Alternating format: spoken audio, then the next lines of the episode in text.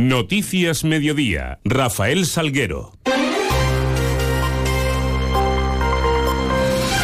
Muy buenas tardes, eh, dos menos diez, eh, diez minutos nos restan para contarles qué es noticia en Extremadura a esta hora y en este jueves 22 de febrero, donde lo primero que hacemos es echar un vistazo a esos cielos que nos están acompañando. Lo vamos a hacer con la ayuda de la Agencia Estatal de Meteorología y con Luce Peda. Buenas tardes.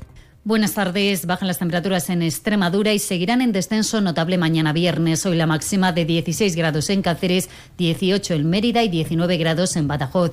El viento girando a viento del noroeste a últimas horas del día, un viento que alcanzará rachas fuertes. El cielo nuboso cubierto, algunas lluvias de carácter débil y tendiendo a quedar intervalos de nubes a últimas horas del día.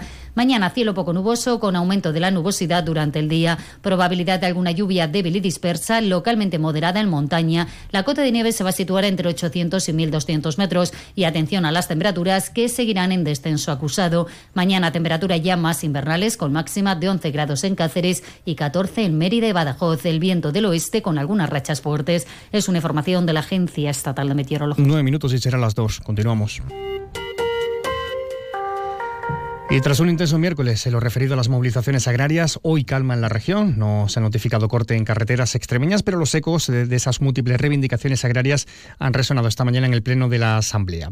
Dos veces ha sido cuestionada la presidenta de la Junta, María Guardiola, acerca, por un lado, de la aplicación de la ley de la cadena alimentaria, por otra parte, sobre las medidas que se implementan desde la región para ayudar al sector. Desde Unidas por Extremadura, Irene de Miguel utilizaba la última campaña del tomate para ejemplificar la necesaria, dice, actuación que debe llevar a cabo la Junta de Extremadura sobre la ley de la cadena, para no dejar en manos de las grandes empresas una producción que es en muchos casos, dice, una mera agricultura familiar. Que la ley de cadena alimentaria se cumpla con todas sus deficiencias. Yo no le niego que habría que multiplicar por 10 las sanciones, pero meterla en un cajón, abandonarla o su inacción y su pasividad ante ella es contribuir a la muerte de nuestra agricultura social y familiar. La agricultura, precisamente, que se decide en una mesa de cocina, y no en un consejo de administración en un país extranjero.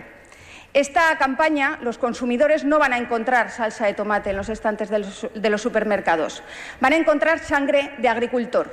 Y ustedes tienen muchísima responsabilidad en eso. La presidenta Guardiola señalaba hacia Pedro Sánchez y hacia la aplicación de una PAC europea que llega con sobrepeso medioambientalista como los principales y más graves problemas que atañen al sector y al campo, que se ha echado a las calles por tales motivos y reafirma su compromiso con la agricultura y la ganadería extremeña más allá de ideologías y modas. Relataba también las medidas que desde su ejecutivo se han aplicado en la región en favor de agricultores y ganaderos. En tan solo siete meses que llevamos en el Gobierno, lo que hemos hecho es pagar más de 7 millones a los ganaderos afectados por la enfermedad hemorrágica epizootica. Hemos ayudado a los cereceros afectados por el temporal que hubo el pasado verano.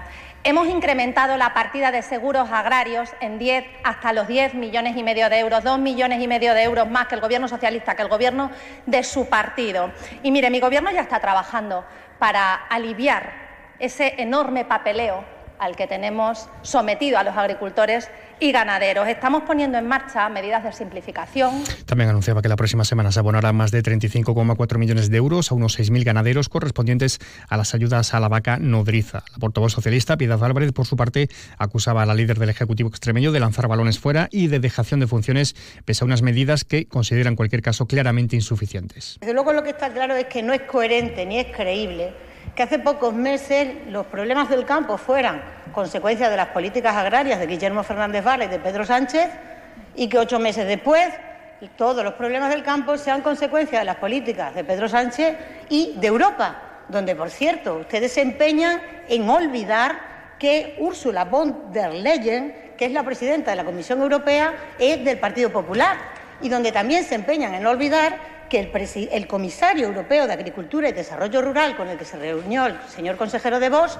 es precisamente de su partido. Y volvemos a tomate porque la titular de las políticas agrícolas extremeñas, Mercedes Morán, cuestionada acerca de los precios de la campaña, apuntaba que se está trabajando junto con el Ministerio para que los contratos que aún no están firmados no pierdan las ayudas acopladas a la producción del tomate. Serían en torno a 3 millones de euros. Le informo el 85% de la superficie está contratada a precios entre 145 y 150. Los de 130 no se han firmado. El 14% de la superficie. Y lo que acabo de decirle, que parece usted que no me escucha o no quiere escucharme, es que nos hemos asegurado de que esas ayudas asociadas no se pierdan. Y lejos del campo, la consejera de Educación hacía referencia esta mañana a la posibilidad de llegada de universidades privadas a Extremadura, concretamente a la ciudad de, de Badajoz, aunque habría otras. Se aseguraba que todo proyecto que cumpla con lo establecido va a ser bien recibido. Todos los proyectos educativos que sean de calidad, que cumplan con la normativa y se adecue a la legalidad establecida y que, por supuesto, sean viables, todos serán bien recibidos y tenidos en cuenta porque nos beneficiarán a todos los extremeños. Por cierto, y sobre financiación universitaria, les contamos que el Consejo de Gobierno de la Universidad de Extremadura ha informado favorablemente sobre el anteproyecto de presupuesto de la institución para el ejercicio 2024, que asciende a los 198,6 millones de euros. Es un 3% más que en el año 2023. Se aumenta además un 5% la transferencia eh, que llega desde la propia comunidad autónoma.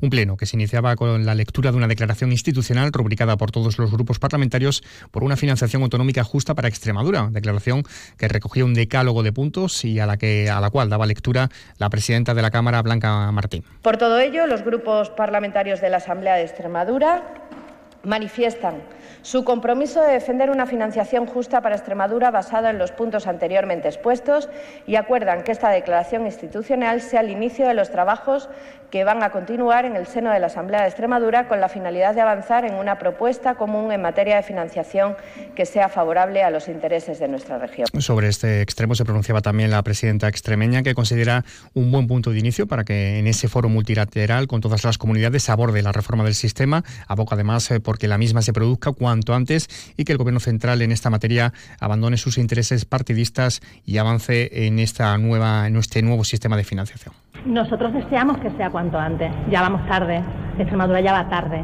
Nosotros vamos a seguir exigiendo que se, se abra esta negociación y lo que deseamos es que el Gobierno deje a un lado eh, sus propios intereses partidistas, que deje a un lado la amnistía y que se ponga a trabajar por lo que realmente le importa a los ciudadanos, que es tener unos servicios fundamentales de calidad. Y un espacio para denuncia política. El portavoz de Administración Pública del PSOE extremeño, José María Vergeles, ha denunciado que una vez recabada la información se ha demostrado que el director general de Infraestructuras Rurales, Patrimonio y Tauromaquia, José María Sánchez Cordero, figura como administrador vigente de dos empresas, lo que es un claro asunto de incompatibilidad. Por ello exigen a la presidenta Guardiola el cese del mismo, así como que también se ha anunciado que se ha remitido a Inspección de Trabajo la documentación para que se proceda con la sanción correspondiente. Esta mañana hemos obtenido ya la información que nos faltaba del registro mercantil, donde el señor Sánchez Cordero, director general de la Consejería mm, de Gestión Forestal y Mundo Rural, eh, sigue apareciendo como administrador